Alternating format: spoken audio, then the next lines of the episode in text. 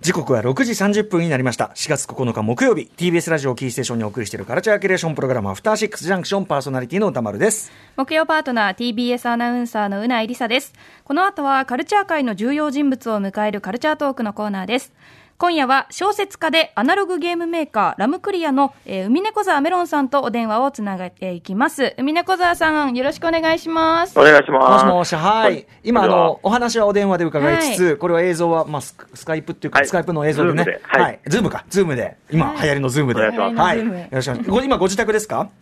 自宅です。はい、ありがとうございます。熊本からですああ、熊本。なるほど、なるほど。はいえ、でもいいですね。なんかこれ、これはこれでなんかこう、お顔が。ねえそうですね、顔見れるのがいいですね、これうね。んなんか、なんかむしろほっこりしますね、なんかね。 はい。えー、それでは、海猫座メロンさん、本日はどのようなお話をしてくださるんでしょうか。えー今日は、えー中国でブレイクし、日本でもブームの兆しを見せる体験型ゲームのマーダーミステリーというジャンルを紹介します。これ、めちゃめちゃ面白そう。えー楽しみです。よろしくお願いします。お願いします。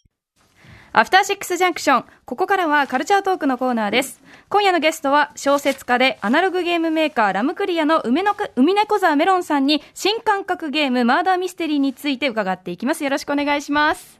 お願いします。はい、改めてお願いします。えーということで、海猫座メロンさん、ご紹介まず、じゃあ、えー、浦井さんからお願いします。はい、もう経歴がすごいんです。海猫沢メロンさんは大阪生まれ姫路市育ちです。現在は熊本県在住の小説家株式会社ラムクリア会長です。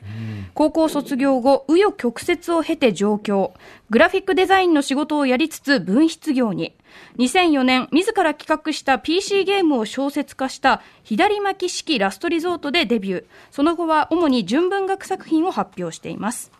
そして2017年にキッズファイヤー .com で第39回野間文芸新人賞候補になるとその翌年その作品で第59回、えー熊日文学賞を受賞し週刊ヤングマガジンで漫画化もされました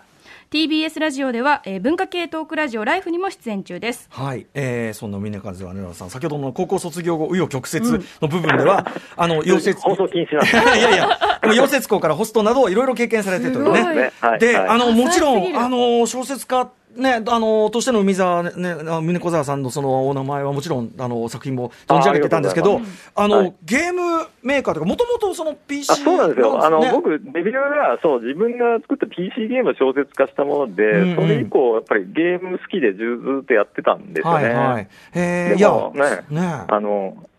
アナログゲームがね、うん最近ちょっと盛り上がった時に割とやってて、それも。うんうん。あこの流れですね。うんうんえーえーとアナログゲーム、まあ、要はボードゲーム、カードゲーム、あとはね、ああいうこうトーク中心でやる、はいね、みたいなのがありますけど、えーとまあ、今回、えーと、ご紹介いただくのは、マーダーミステリー、はい最初、僕らはそのマーダーミステリーって、なんか新しい、ね、ゲームのそなんうですよねかタイトルかと思ったら、うんうんジャンルなんですね。そうなんです。ジャンル自体なんですようんうね。ん、どういうこうものなんですか、えーこれはですね、えー単純に言うと、あの、ミステリー小説とか、うんいわゆるあの、金在地少年とか、ホームズとか、はいあの、コナン、コナンとかね、うんうんはいああいうものの世界を実際にはい体験、ゲームとして体験できるっていうものなんですよ。うんうんで、具体的にどう、どういうものかっていうと、うんはいまあ、プレイヤーがまず集まるわけですね。うん何人か必要で。はい、大体何人ぐらいで、えっ、とね、大体ね、多いものは8人とかなんですけど、はい、まあ、あの、5人とかで五も人できますし、うんうん少ないのだとね、2人、二人も今あるんですよ。おーへーうんうんうこれん結構幅広くなってて、うんうんうんで、まあ、なんか、えっ、とね、これはね、えっといわゆるちょっとわかる人にはわかると思うんですけど、人え狼ゲームとか、うんうんえっとリアル脱出ゲームとうんか、はいはいうんうんあと即興演劇とか、うんうんおーああいうものが合体したものへで、えーーあのと体験型ゲームっていうと、うんえうんーと海外だと、うんあのスリープノーモアとか、ああいうものがちょっと流行ってるじゃないですか。うんうんまあちょっと、あのー知らない人に言うとこう、スリープノーモア、ホテルを貸し切ってもう何が起こるかわからないようなね。あれだ、はいはいはいでもこ。うれんうん、うん。そまあなのんか、そうですね、体験型のゲームってことなんですつけど。まり例えばその人狼とかみたいな犯人宛ての要素と、はい。あとはその演劇的、要するにロールをプレイするというか、そうですねまあ、テーブルテーブルトーク RPG みたいなそうなんですよ。そういう要素もある。うんそれ、人狼もテーブルとか RPG 演劇とかって、うんうんハードルが結構高かったんですよ、今まで。なるほど、うんうんうんただ、このゲームは、割と誰でもできるように、すごくハードルが低いんです。ほうほうへほうーほ別になんか演演劇的な要素が、まあ、素養がない人は、うんまあ、ローロールプレイをしなくてもいいし、うんうん。なんかその人狼みたいに最適行動をしないと怒られるみたいなこともないしう、んううんんうんうん。うんうん。非常にハードルが低くて、誰でも楽しめるというところが魅力ですね。へえなるほどねいやだからすごいこう仲間同士でこう、うんうんちょっとこうねちょっと演技入れながらキャッキャッキャッキャやって、やると面白いと思います、で「はにゃお前だ」なんつって、んうんってことですよねそうです。うんこれまず脚うん本を渡されるんですね、始まると。脚本を渡される脚本を読み込むとこから始まる。えー、そうなんですかえだからそれぞれまずその役柄は役割そうなんはですまあそのじゃんけんなりなんなり役はいはい。ランダムに決めて、うんうんで、その脚本的な、す脚本って言ってもそんな分厚くないですうよ。んうはんいはいあの、本当にペラペラ1ペラ枚イチぐらいですけど。うんそういうのを読んで、はい、なるほどと、まあ、まあ、犯人の人は犯人だけど言っちゃダメですとか こういうこういう振る舞いしてくださいみたいなそ感うじそうそう、そうですね。うんうんまあなんかそういう、ここういうことを目的にしていますとか、うんはい犯人じゃない人でも、犯人じゃないけれども、他に目的があったりするんうんうで、んなんかか乱してくるんですよね、あいろいろの。ミスリミスリード用のキャラクターっていうかそうなんですよ。そういう人はそだからそれ用のうんそれぞれ目的が別なんですよね。うんうんうんうん、そっかでそれぞれに自分のその真の目的を、まあ、その台本もらってそれを、うんまあ、こっそりですよね当然読んでそうですね。はい。で内側に「はいじゃあ始めましょう」って言ってこう始めるわけですね。そうです。うんはい。えっ、とこう進行はどういうこう手順で始めしていくんですか、これ進行はまず、えっ、と、シナリオを読んで、ううんんうんえー読み終わったら、もうスタートです。うん、おうこうなんか、で、えーっと、そうですね、もう特徴的には、密談っていうものがあるゲームが、まあなんかいろいろ本当に多種多様で、うんうんジャンルもいろいろあるんですけど、うん主に密談っていうものがありまして、密談、うんえーっと、別の部屋に行ったりして、うんちょちょっと、こういう情報を僕、うん聞いたんだけど、うん君どうとかっていう何それ面白い。ふうに、聞き込みをバラバラにするんです。えということは、例えばそへのーお友達で、じゃあ、うん例えば5人とかで集まったとしたら、うんうんそのはいは2い人、ちょ、ちょ、ちょっとじゃあ、ちょっといいですかっつって、ちょっと廊下行こうかみたいちょなっ。と失礼別しの部ま屋すに。ちょっとはいはい、なんつって、で、いや、実はこうこういうことを、ね、ああいうの見ちゃったんだけどさ、なんてことをそう言なんっです。て、っていうくだりもあったりする。そううなんんうです。んうんあとなんかその、なんか例えばそういうカードゲーム、ボードゲームみたいな、なんかこう、カードを引いて何か新たそうなそう、そなうんか、でそのそう言われても、その情報を知らない人もいるわけですけど、うんうん最初にテーブルに情報カードがいろいろあって、うんそれをランダムに引いていくんです、はいはいうんそはういす。ると自分だけがそれを見れるわけなんで、自分が知ってる情報が増えるんです、うんうんそれを手がかりに交換をしたり、その情報うん。を、はい。うんうんもううんなんかそういうふうにして、犯人を探していくっていうようなことが、うんまあ基本的なゲームですね。ずっと進めてって、で、やっぱりあれですかね、その探偵役みたいなのがいるってことですか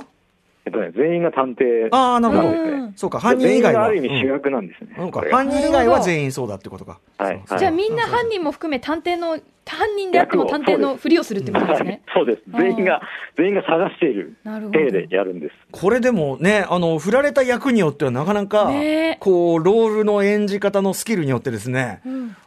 お前バレバレやぞっていう。とそう思うんですけれども、うんうんこのゲームのすごいところは、はい難しい役を振られても、うん。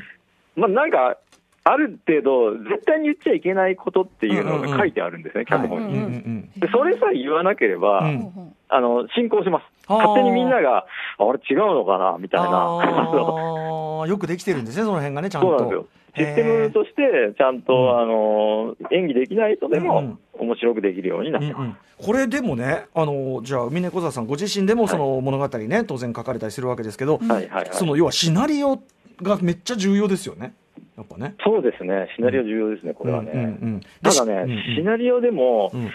あのー全部を作るわけでもなく、枠組みなんですよね。うんううんんうんあのー僕らはあの小説書くと、最初から最後まで全部書かなきゃいけないし、えキャラクター8人いたら8人分書かなきゃいけないわけね、ですセよ、リフから何から書かなきゃいけないけど、はい。ただこれは設定とある程度謎とかをうん構築するとできるって意味では、うんうん小説よりはうんだいぶハードルは低いですね。そうか。あとは中は勝手にみんなが、まあ、ある種ロールとしてこう演じることで進めていくと。そうですね。うんでもやっぱり書いてる人とかに聞くと、うんまあ、小説とは違うんで、んうんまあ、ところどころコツがあると。うん。やっまぱだ、み見てないね導くね、多分自然にプレイしてるように見えて、実は導かれてるみたいなのがうんあるんでしょうかね。はい。うん、で、じゃあその犯人分かったと。これ大体な、一ターンっていうか、その1試合っていうか、どんぐらいかかるんですか、これは。あ、これはね、これもまたピンキリで、うんえっと無料の僕らが作ってるエントリーモデルのものだと、30分から1時間ぐらいあればできるものもあるおし、ーうん重いものなら、あの5時間とか、うわあーあるい は、あるいは別の何日かにかけてやるえー、ものとかも何日かあやるとば聞いいたことがあります。えーやばいです。これはもう本当にピンキリです。でもその何日間かの間、うんもう没入してる、ねずっと考えちゃう没入度高まりますね、それね。そうですね。これでももともとね、発祥っていうのが、うんえーイギリスとか欧米の方のディナーパーティーゲームとかディナーシアターと呼ばれているものなんですよへね。ーで、これへ、ーご飯食べながら、うんいきなり劇始まったり、うんうんなんかいろいろあって、へでーこういうものを、あのーあちらの方は楽しんでたらしいんですけど、それが中国に渡ってブームになったらしいんですね。へえ、もともと、え、イギリスではもともとそういう文化、お店があったあっと。た、19世紀ぐらいにもあったらしそいんですな前からへえさすがと言うべきか。うん優雅にこうねへえ夕食楽しみながらゆっくりこう時間をなんかね、うんうんラグジュアリーに使おうみたいな感じじゃないですかね。楽しいですね、でもそれね。うんへえ、わこそれじゃあ、えーで、まあ友達とこう、おお前は犯人だって、あと終わった後も、じゃあ、やいのやいのやって、お前あそこで、あれだったけど、みたいな、そうなんですこと終もわった後が面白いんですよ。うんうん、へーキャッキャッキャできると、お前あそこでああいうこと言ってたけど、みたいな。そうなんでこれでもちなみに、ワンシナリオは、つまり、はいそのプレイヤーは一回ワンシナリオを体験したら、もうそれは一回こっきりでしょ、つまり。あそこがやっぱり重要なところで、うんあのーもう1から10までその分かってしまうと、うんあのやっぱりミステリーって、ええ犯人が分かって るものをもう一回読むと、うんやっぱ読み味が違うじゃなういんうんうですか、んうん。それはそれで面白いけども、うん。はい犯人知ってて読むと、うちんょっと違うんで、ええええまあ、ゲームとしてはちょっとやっぱり1回しかできないところが、犯人誰だか最初から分かっちゃいますからね、そう2回目だそと。完全一回性がまずね、うんポイントっていうことですかね。うんはいあとはやっぱりこう、あの、今、今時だとネットでね、何でも書いちゃう時代ですけど、何に、何にも言えねえと。面白いけど何も言えねえっていう。ネタバレ禁止というか、もうネタバレしちゃうと、そのネタバレされた人がプレイできなくなってしまうので、そうですそよう,、うんねうんだから SS SNS でも、マーダーミステリーで検索するといっぱい出てくるんですけれどうんも、わ、うん。からないんですよね、 なんかうみんんうんな、すげえって、みんなすげえあー超面白いしか言わないんとく面白さを伝えたいんだけど、何がすごいんだネろタうバレできないから。えーそうなんです、あだからー自らやってみるしかないという。そでもいいですね泣みけるんなモラルも高泣くけてる。うん。そう泣けるとかあるんだ。う、うん、泣けるへー泣けるもすごいあ泣けるんでする。エモいとか、へはーあ友達同士ってやってて、そんなえねでも。それやっぱり演技力も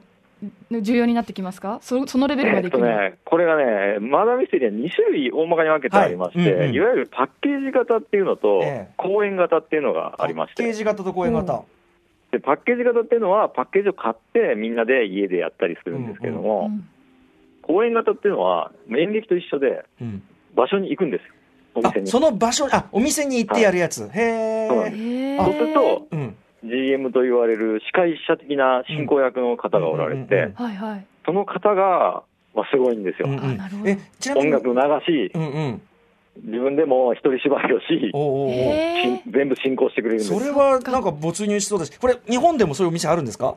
あもう日本ではもういっぱいあり、いっぱいあるありあるというか、まあ、へー東京でも何軒もありますあそう知し、らえなーかった知らなかっへえ。今でもね、やっぱりコロナの影響でちょっとね、うんもち大ろん変ねなことになっております。それはじゃあちょっとコロナね、開けたらお店調べて、じゃあこれもね、行ってみたいですし、そうですねはいパッケージ型で何がおすすめありますかあえっ、と、公演型、パッケージ型ですか。パッケージ型、はい。パッケージ型ですと、そうですね、まずね、皆さん、無料のものをやってもらうのはがい一番いいと思うんですうんうよ、ん最初に。で、これ、ググっ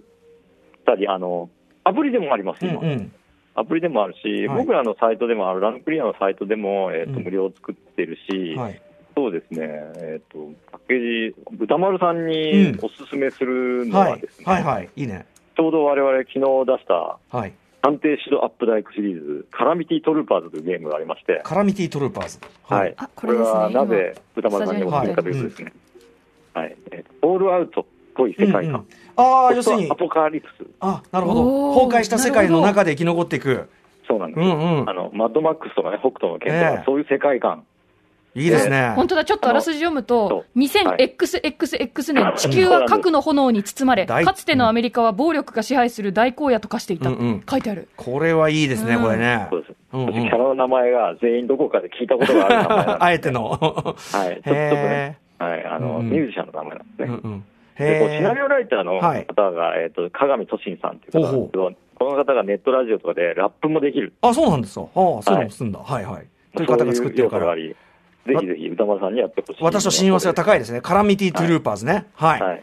えーあと先ほどおっしゃってた、あの、公演型でもし行くとしたらどのあたりがそうですね、公演型はね、えっとね、もうその時によってもやってるものが違うんで、んはいその時に熱いものをやるのがいいんですけれども、はいえっと、今のところ、僕がすごいなと思ったのがですね、ランドルフ、ランドルフ・ローレンスの追憶っていうタイトルのものがラありンまドしてルフ・ローレンスの追憶。うん。これですね、福岡のジャン吉さんって方が作られて、うんうんこの方があの GM をやられてるんですよ。うんうんで、うん東京でもラビットホールってお店でできたりするんですね。へで福岡のジャンキさんのお店でもううん僕はやったんです、あ、うんえっと、ジャンキさんが出張してくれたんですね、うんうんうん福岡のうんうんうん。でこれがねすすごいですへー5時間8人5時間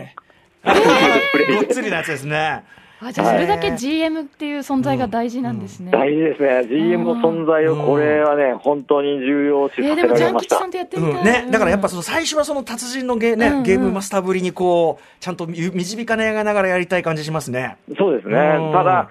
ねやっぱりこう行かなきゃいけないっていうのがねそうね、であでも大変なんでうんまあ、ちょっとこのご時世はね、あれですけど、あのうん今だったらね、そのうちにいながらなんかこう、例えばラ LINE ライングループでさ、やるとそかうで確すかねにそういうのとかもあっても良さそうな、あのね、アナログゲーム文化ではですね、お音声、略して音声、オンラインセッション、ん略して音声とうん呼ばれてるはいはい文化がありましてうんうんね、うんうんあの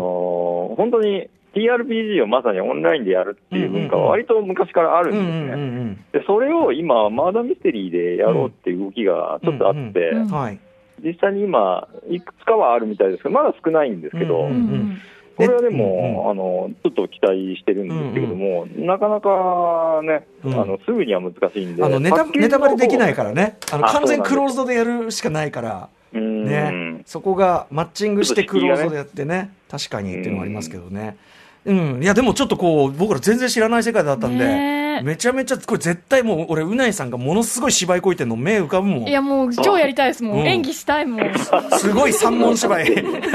三文芝居こいてる目浮かいでる楽しいよこれ絶対はいえー、ということであのちょっとおみ短い時間ではございましたがあのすごい、はいあのまた新たな僕ら的にはねね新しいジャンルを教えていただきましたはい、素晴らしいありがとうございますがとうございますはい、えー、ということで海猫座さんえっ、と何か、えーお知らせことなどありますか